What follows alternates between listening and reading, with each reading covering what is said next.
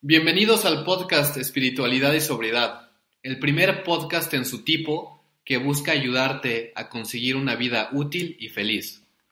Bienvenidos nuevamente al podcast Espiritualidad y Sobriedad. Yo soy Fede y les vamos a platicar en este capítulo sobre la adicción, si se considera una enfermedad, si es una enfermedad física y mental, por qué es una enfermedad y cómo la hemos superado, cómo hemos con nuestra experiencia eh, vivido en carne propia lo que es la adicción. Les vamos a platicar lo, el durante, el antes y el después para que se den una idea de qué es y cómo está compuesta esta enfermedad de la adicción. Gracias por la introducción, mi Fede. Eh, sí, efectivamente vamos en este episodio a hablar de eh, la adicción como una enfermedad mental y física. Y sí, y sí, verdaderamente es una enfermedad. Y, mira que aquí es donde, por ejemplo, yo tenía mucha confusión cuando bebía, ¿no? Y no podía parar, no, no sabía qué es lo que me estaba pasando. Eh, queremos con este episodio despejar algunas dudas y dejar muy claro que efectivamente la ciencia ha declarado a este padecimiento como una enfermedad. ¿Y tú nos puedes hablar un poco más de eso, Fede? Claro que sí. De acuerdo a la Organización Mundial de la Salud, la adicción es considerada como una enfermedad por el simple hecho de que presenta síntomas. El síntoma en el alcoholismo, la adicción, es el consumo ya sea del alcohol o de la sustancia eh, de preferencia del usuario, vaya. Y eh, para no, quiero arruinarles el, programa desde el principio porque está muy interesante, pero se considera una enfermedad dual, es decir, es física y mental. Al ratito les vamos a platicar más de eso, pero eso dice la ciencia. Eh, si quieren indagar un poquito más, pueden revisar el DSM-5, donde están todos los trastornos mentales y las enfermedades derivadas de esto, incluyendo la adicción. Entonces se va a poner interesante, así que bienvenidos otra vez. Y bueno, vamos a empezar un poquito el por qué tomábamos o qué pensábamos antes de tomar, Arturo. No sé si tú nos puedes platicar. Sí, mira, yo antes de pasar a, esta parte, em, aquí también nosotros eh, queremos dejar bien claro que no somos ningunos especialistas, no, no somos médicos, no, somos profesionales de la salud. Em, simplemente tratamos de informar a las personas que están sufriendo, que tienen dudas acerca de su consumo, eh, ya sea de alcohol o de alguna droga, ¿no? Pudiera ser marihuana, cocaína, eh, eh, pastillas para dormir o cualquier otra sustancia. el motivo y finalidad de este podcast y de todo lo que se hable eh, en los episodios que ustedes escucharán es únicamente informativo. Nosotros tomamos mucha información del libro de Alcohólicos Anónimos, del primer capítulo, eh, este capítulo que no tiene número, que es eh, prácticamente está primero que está antes del primer capítulo y está titulado La opinión del médico. En este capítulo se habla de un famoso doctor Ah, que en la década de los 30, 1930, en los 30, en Estados Unidos, se dedicó a hacer el análisis del comportamiento y las características de miles de alcohólicos. Recordemos que en ese tiempo este señor se llamaba William Duncan Silworth y recordemos que en este tiempo era como que inexplicable pues lo que le pasaba a un hombre o una mujer que empezaban a beber y no podían parar, ¿no?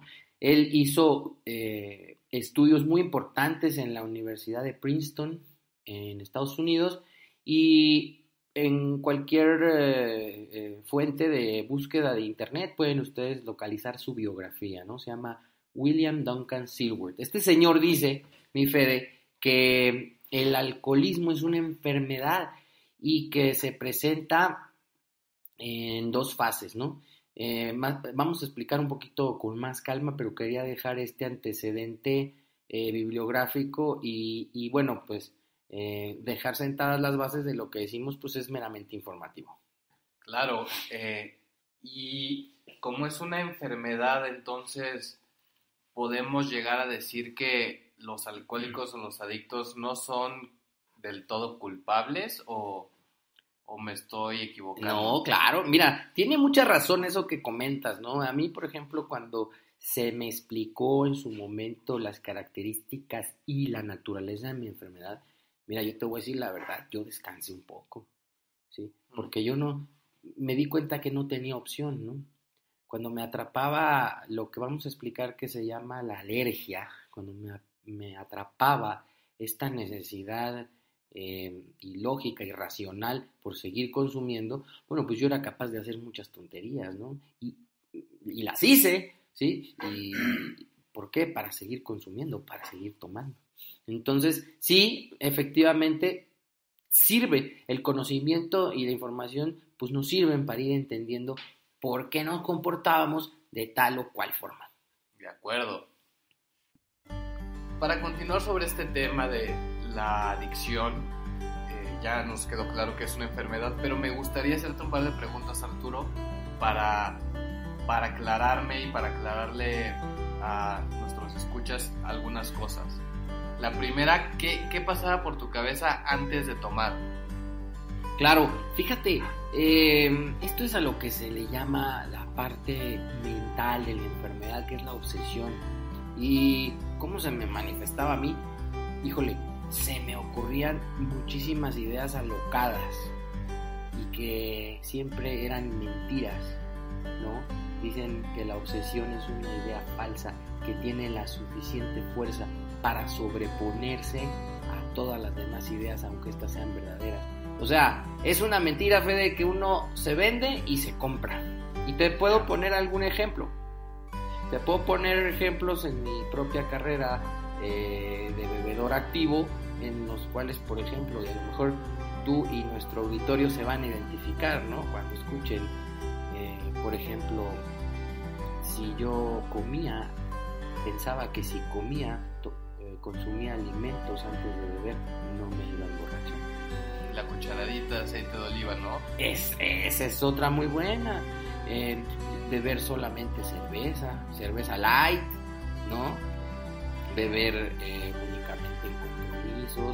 o solamente los fines de semana y a lo mejor también hacer juramentos o bien tomar mucha agua, ¿no? Claro, un, te- tequila y dos vasos con agua o ponerle más Coca-Cola al, al ron. eh, todas estas ideas equivocadas que al fin y al cabo nunca funcionaron porque siempre acababa muy mal, en muy mal estado y haciendo locuras y cada vez mis consecuencias fueron más allá y cada vez terminé peor. ¿A ti te pasó alguna vez? Totalmente y súper identificado porque me, me hiciste reflexionar.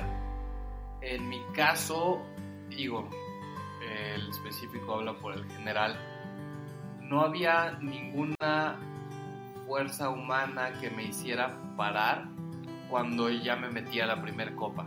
Claro. Siempre empezaba tomando creyendo que iba a controlarlo y que no iba a acabar como la última vez, pero una y otra y otra vez se repetía la misma historia.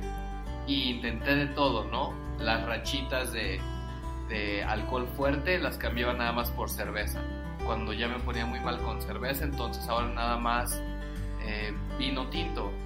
Eh, si ya me hacía muy mal el vino tinto, ponía cualquier pretexto y son mis amigos la mala influencia. Entonces a buscar nuevos amigos. Eh, El lugar, ¿no? el lugar, si me está haciendo daño, me voy a ir de aquí porque el lugar, el ambiente es lo que me está haciendo mal. Entonces, siempre encontraba algún pretexto para volver a intentarlo, pero el resultado siempre era el mismo. El acabar totalmente embrutecido y alcoholizado todo el tiempo. Sí, esas son las ideas de las que estamos hablando. Esas son las mentiras que, que uno mismo se compra. Y piensas todo el tiempo en que va a suceder que vas a poder controlar tu forma de beber. Porque algo bien importante es que no deseamos dejar de beber. Lo que queremos es controlar poder beber y disfrutar el trago como vemos que lo hace mucha gente.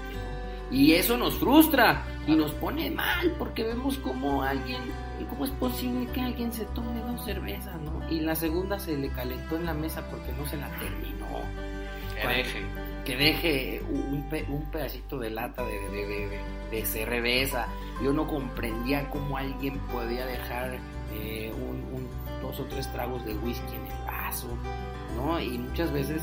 Eh, pues qué tal cuando andabas cazando al mesero, ¿no? Apenas llevabas media, media cuba, media copa y, andabas cazando al mesero, al capitán, para que ya te empezaran a preparar la que sigue. O cuando estabas en una fiesta y se estaba acabando la botella, ya empezabas a hacer la vaquita para la próxima, ¿no? Claro, totalmente.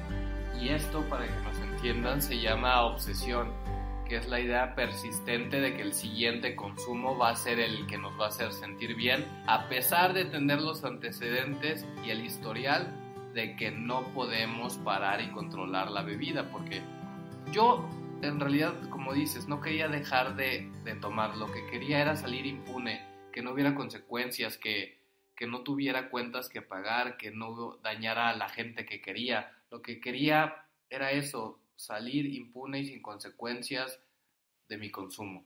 Sí, esto es súper importante porque siempre estás buscando eh, tener el control. Y contrario a los hechos, ¿eh? porque pues todo el mundo puede ver las consecuencias, son notorias en un alcohólico, empiezas a, afectar, se ve afectada tu salud, se empieza a afectar tu economía, cada vez estás más solo, ya ni a las fiestas de familia te quieren invitar porque te pones como animal. ¿Qué, ¿Qué, decir de las relaciones interpersonales? ¿No? ¿Qué decir de las relaciones amorosas? ¿Cuántas novias no se te fueron o te dejaron, te abandonaron? O incluso cuántos matrimonios llevas perdidos, ¿no? Y tú Eres el único que al parecer trata de convencerse de que en el próximo consumo, en la próxima borrachera, en la próxima fiesta, sí te vas a poder tomar dos cervecitas nada más e irte a dormir, cuando 300 veces antes te ha pasado lo contrario, ¿o no? Rayando en la locura, totalmente. Total. Ok, ok, mi Fede. Entonces, estamos hablando de que esta idea te está persiguiendo todo el tiempo y tiene muchísima fuerza, es poderosísima y te ataca cuando estás seco, ¿ok? No estás bebiendo, según lo que estamos hablando hoy aquí. De acuerdo. Entonces, ¿qué pasa cuando tu mentecita te convence de que puedes beber y te puedes controlar? ¿Qué pasa después? Le doy el primer trago. ¿Y qué pasa con ese primer trago? No puedo parar. La idea que tenía de solamente tomarme dos o tres desaparece. Ya me tomé el primer trago y siento una paz y una tranquilidad y un sentido de que todo va a estar bien y no quiero detener ese sentimiento y me tomo la segunda y la tercera y la cuarta y ya perdí la cuenta y vuelvo a empezar a contar y lo que pasa es que despierto igual que la última vez, confundido, aturdido, con miedo, desconcertado. Y lo peor de todo es que ya sabía qué me iba a pasar, pero elijo no acordarme, elijo no acordarme porque no puedo detener esta idea que tú platicaste, que, que, que es la obsesión, no la puedo detener. Una vez que, se, que, que, pasa por mi mente el, el, tomar una copa con el pensamiento sutil de te lo ganaste o hace mucho calor y le doy el primer trago, no puedo dejar de, de, de consumir y cuando lo hago, lo hago una porque se acabó, porque ya no tengo dinero, porque ya no hay nadie que me invite, o porque de plano tengo un ultimátum y, y con todas las fuerzas que tengo me amarro, pero el resto del día estoy enojado, ah, pensando y maquilando ideas a ver cuándo voy a comprar otra botella o otra dosis o lo que sea, pero ya no estoy bien, ya no estoy bien porque ya está eh, mi sistema intoxicado. O paras hasta que estás inconsciente, ¿no? También. Yo era de los que decía que, que paraba hasta morir, pero hoy entiendo que lo, era un disfraz porque en realidad no podía parar. Entonces yo decía, vamos a parar hasta que se acabe, porque muy en el fondo sabía que no podía parar. Exacto. A esto le llamamos alergia. Y así se explica en el capítulo de la opinión del médico del libro de Alcohólicos Anónimos. Tal cual. Una alergia es una reacción anormal ante el consumo de un alimento o, de, o la ingesta de alguna bebida. ¿Y por qué decimos alergia? ¿Por qué decimos que esta reacción es anormal? Bueno, ah, viene a mi mente inmediatamente al pensar en la palabra alergia, pues alguien que es alérgico a los camarones, ¿no? Alguien que al comer camarones se enroncha, eh, eh, le agarra una comezón espantosa y tiene que parar en el hospital. O alguien que es alérgico a los cacahuates, pues se le cierra la garganta, ya no puede respirar. Y igualmente tendrá que terminar este, eh, con un médico tomando algún eh, antídoto para esa alergia. Pero en el caso del alcohólico, eh, la alergia es una reacción tan anormal que hasta parece de chiste. la reacción, lo que sucede es que yo ya no puedo parar. La, gente normal tiene estos límites, ¿no? O la gente que no bebe tiene estos límites. Cuando se ven, eh, se empiezan a sentir rojitos, ¿no? De los cachetitos, o empezarse a soltar más de la, lengua, o empezar a bailar y a hacer chistes. Llega un momento, en la gente eh, que no es alcohólica dice, yo hasta aquí, y yo eso no lo podía entender. Yo decía, ¿cómo? Si aquí es donde yo arranco, si estamos empezando a, calentar motores, decía yo. Entonces, esa es, esa es la, la, la, parte alérgica física de la enfermedad. Hay algo en mi cuerpo que me impide poder parar. No carezco del poder, no lo tengo para poderme frenar. Y una cerveza o medio trago o medio bote o medio tequila desencadena, puede desencadenar la peor de las borracheras. Y me pasó cientos de veces. Y como tú dijiste hace rato, en unas pocas, contadas tal vez con los dedos de una mano, me pude detener. Y eso porque ya tenía la amenaza mortal, ¿no? O porque sí, de plano, eh, había una cuestión de vida o muerte pero incluso en cosas importantísimas como Navidad, Año Nuevo, Día de las Madres, cumpleaños de la esposa, de tu mamá, de tus hermanos, nacimiento de tus hijos, podía estar tu mujer en el hospital y tú estabas bebiendo, estabas en la cantina o estabas en el estacionamiento del hospital drogándote. Y esa es una historia que se repite comúnmente en los grupos de alcohólicos y que constituye o forma parte del historial que nos deja ver que todos padecemos la misma enfermedad y tenemos en común estos mismos síntomas. Totalmente de acuerdo. Yo creo, bueno, yo lo entendí como el, tema de la alergia, como los coches que tienen el gobernador que no permite que sean un límite de velocidad. Claro, sí. para bienestar del que los está manejando. Así es la gente normal, entre comillas, ¿no? Tiene su gobernador que a las 3, 4 dice, bájale porque si no te vas a poner muy mal. Y la gente como yo, como tú, alcohólicos, somos los que llevamos el coche a que lo hackearan y le quitaran. Le volaste el top. le volaste el gobernador y andas a 230 sin miedo a la muerte porque no tienes eso, no hay nada que regule, que gobierne, que tú puedas parar. No, no existe, no, no lo tienes. Eso es precisamente, amigos, lo que nosotros queremos transmitirles como la parte física de la enfermedad. Por eso, sin, olvidar y volviendo a, subrayar el, el título del episodio de hoy, adicción, enfermedad mental y física, pues estos son los dos factores. Este último es pues es el que nos lleva a cometer una serie de barbaridades y locuras espantosas, ¿no? Ya bien tú lo decías, el despertar de una cruda, ¿no? De una borrachera loca, con estos, eh, como les llaman, blackouts o lagunas. A mí me gusta más decirles lagunas, porque la laguna es como que sí la veo muy grande, me imagino, por ejemplo, la de Chapal. Dos, tres horas sin recordar lo que había hecho, ¿no? Y, y en esas dos horas, eh, en alguna ocasión que me mostraron un video, yo ya no tenía control, ya no sabía lo que estaba haciendo, pero en el video salgo eh, levantando el vaso. Es este sentimiento de decir, alguien está utilizando mi cuerpo porque yo no soy esa persona. Estoy poseído, ¿no? Sí, totalmente.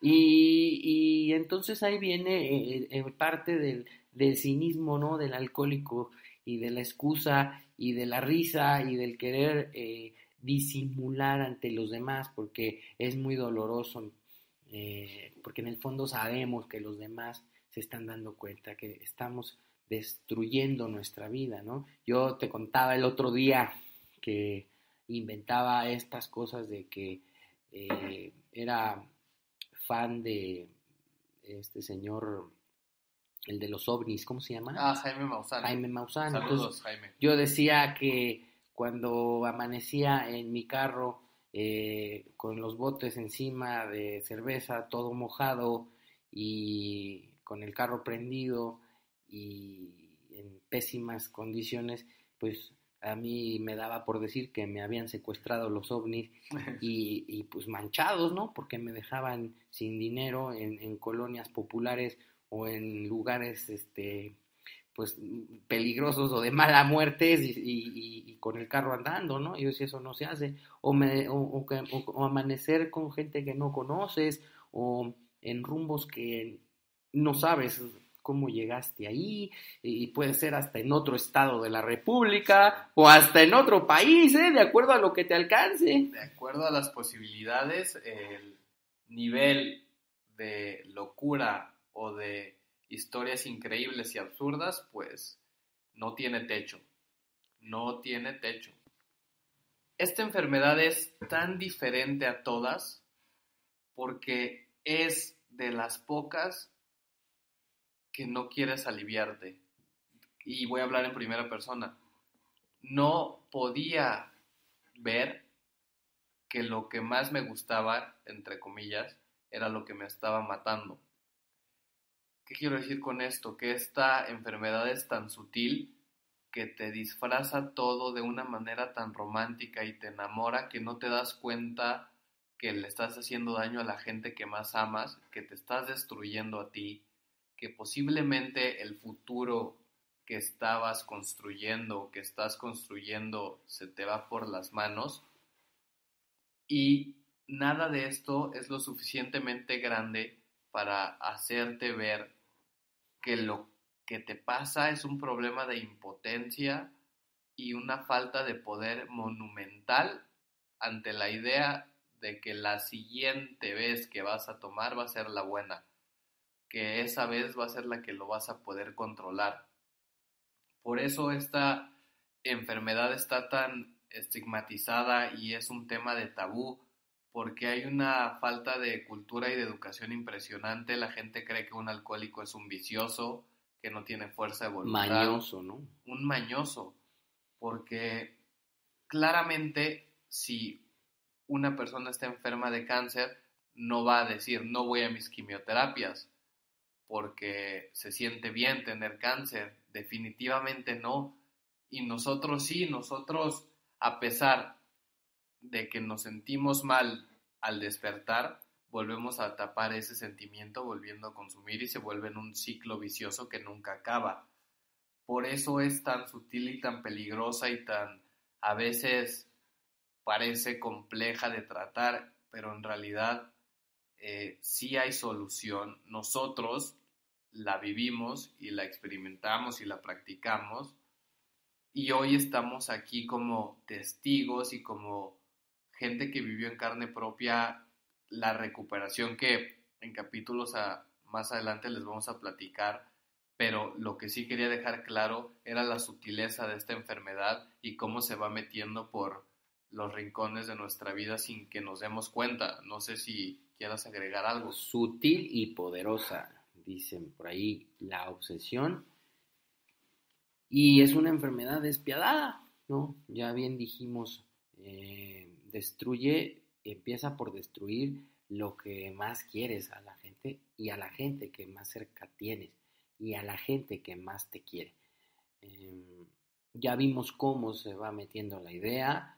Eh, estoy consciente de que está haciendo daño en mi vida, en todas las áreas de mi vida, pero no lo puedo ver y sigo manteniendo esa ilusión de que voy a poder controlar mi consumo.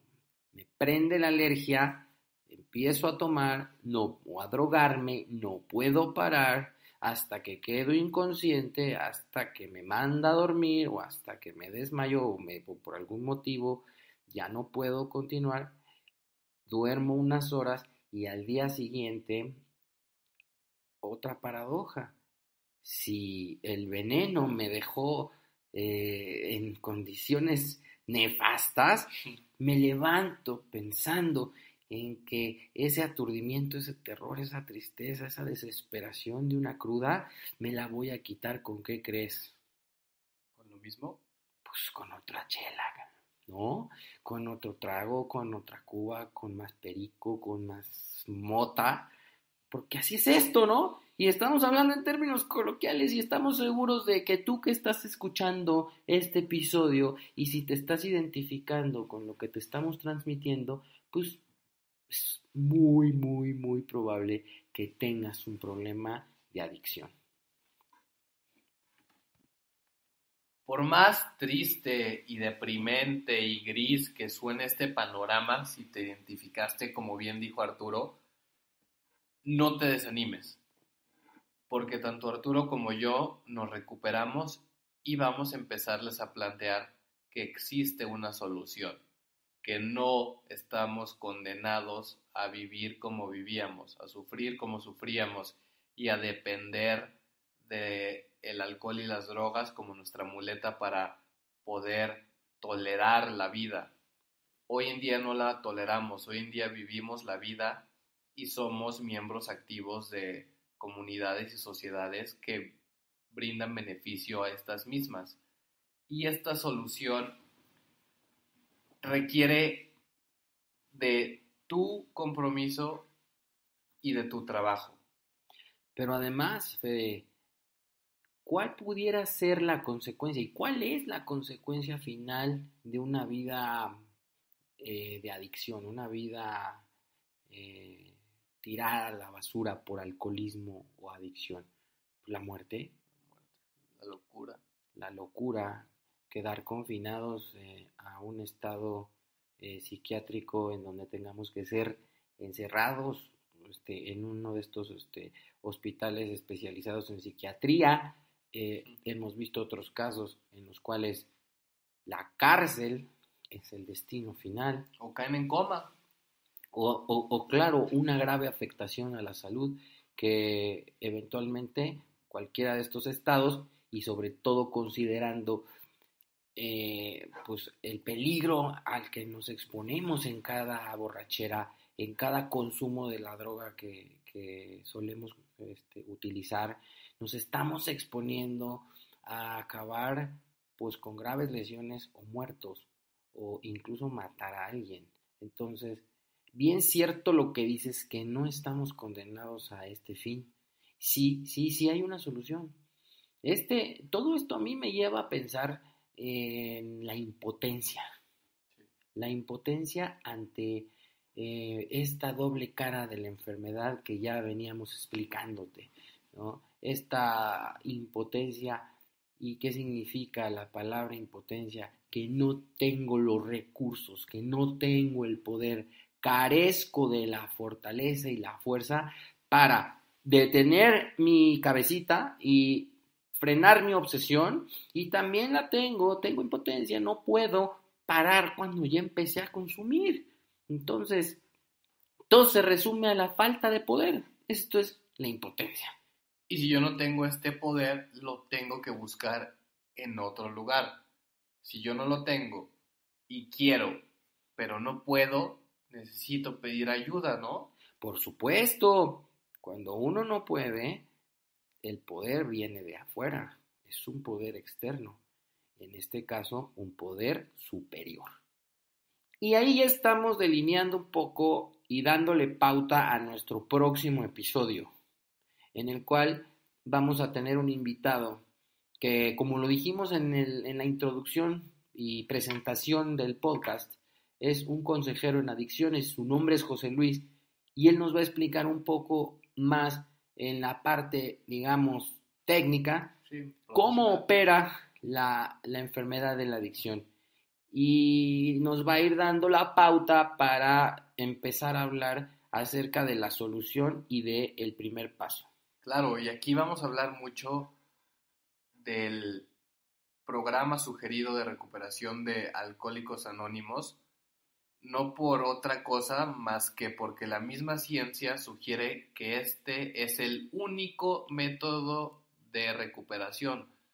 No queremos venderles nada, simplemente queremos transmitirles lo que funciona, porque valuamos su tiempo y queremos que le saquen provecho a este podcast al igual que nosotros y no les vamos a transmitir información que no funciona, al contrario, hasta vamos a darles eh, ejemplos con vivencias propias de por qué funciona y por qué es la única alternativa contra las adicciones, el alcoholismo y cualquier tipo de obsesión.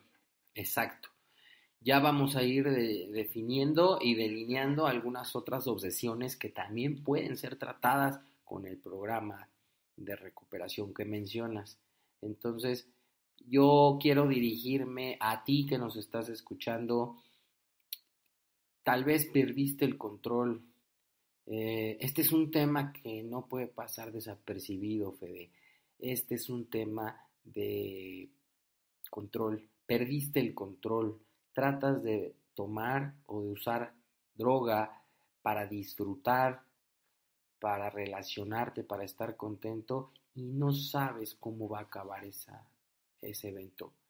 Puedes terminar muy mal, puedes terminar en condiciones muy tristes, puedes terminar con gente que ni conoces, puede ir disminuyendo eh, la capacidad que tienes para relacionarte y acabar solo.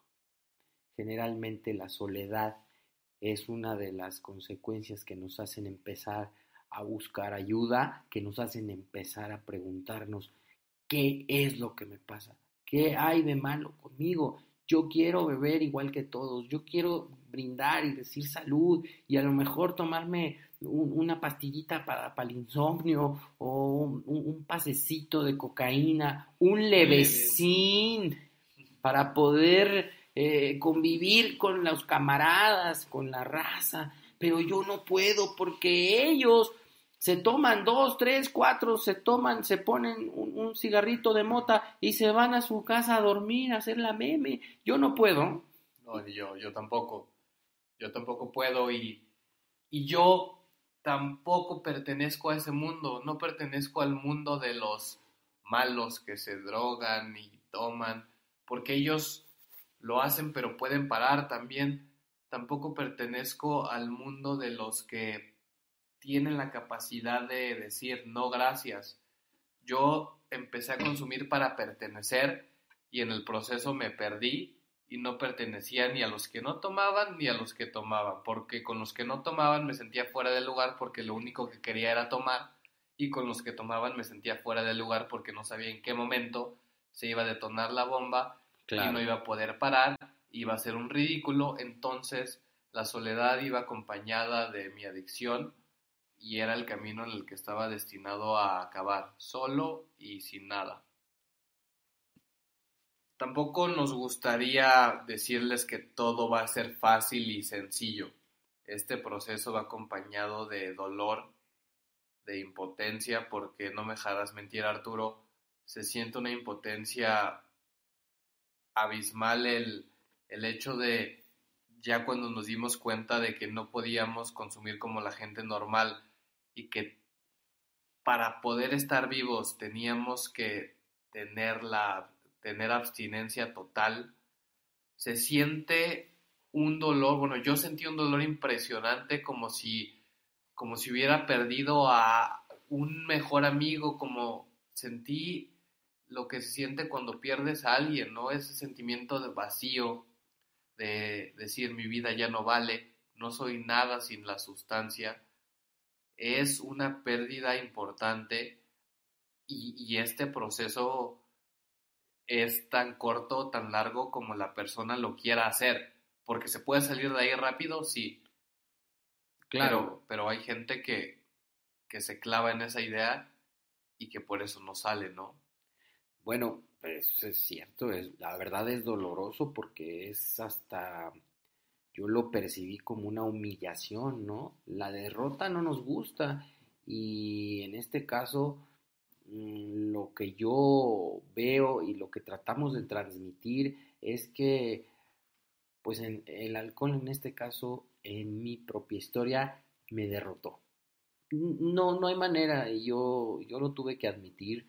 Eh, es un, estado que hay que, eh, pues como tú dices, madurarlo porque no es sencillo, es doloroso, a todos nos gusta ganar, a nadie nos gusta sentirnos, sentir la derrota, a nadie nos gusta sentirnos humillados, ¿sí? ¿Cómo puede ser que vemos que hay gente que a lo mejor eh, bebe de manera más alocada y pues ante la amenaza de que lo va a dejar la novia o la esposa, le paran y ya nunca vuelven a tomar, o se toman una cerveza y, te, y descubres que ellos no son alcohólicos. Es doloroso, es doloroso imaginarte una vida, y yo también me pongo mucho en los zapatos de los jóvenes, de los jóvenes que llegan a los grupos de alcohólicos anónimos, de jóvenes de 17, 18, 20, 23 años, los que llegan desesperanzados porque piensan que su vida va a ser aburrida y va a ser una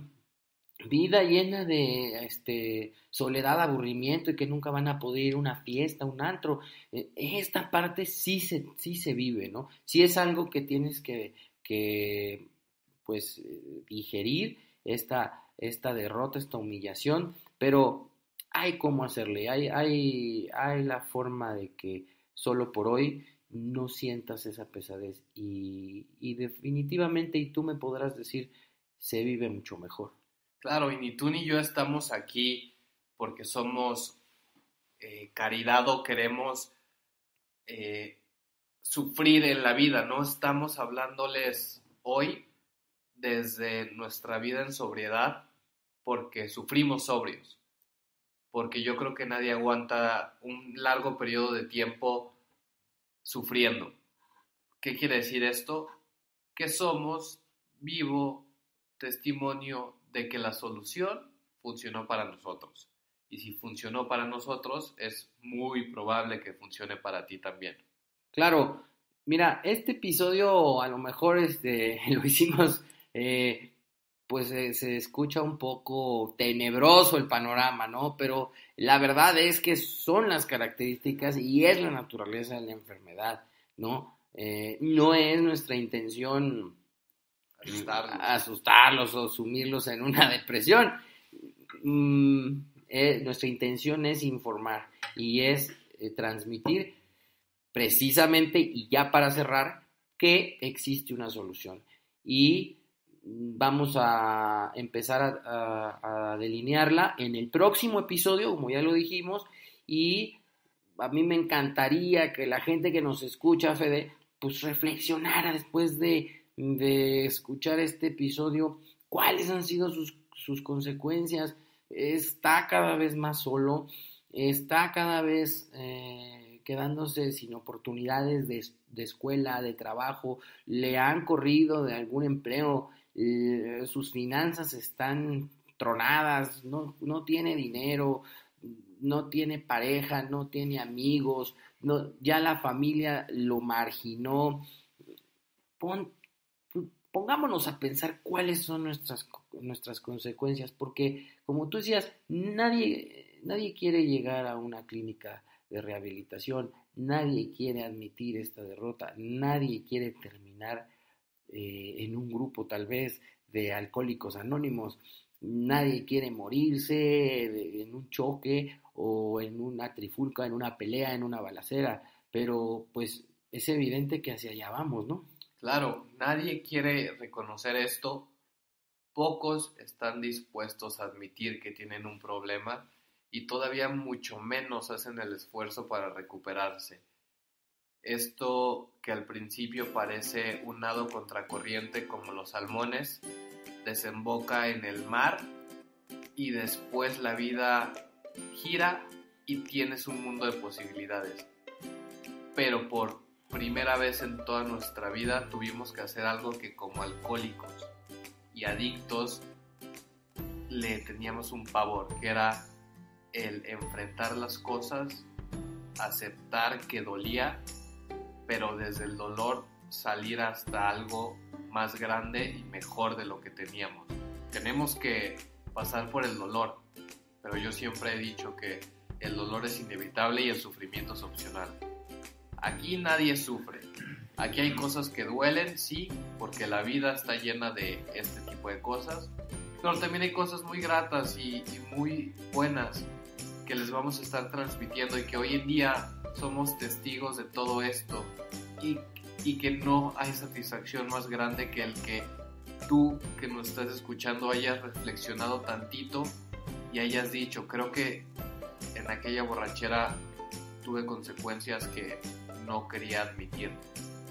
Probablemente probablemente podamos guiarte o orientarte para que tomes las riendas de tu vida y puedas salir adelante, ¿no? Y en el siguiente capítulo José Luis nos va a explicar a lujo de detalle en cuestiones técnicas cosas que, que tú y yo pues no podemos explicar tan bien, ¿no?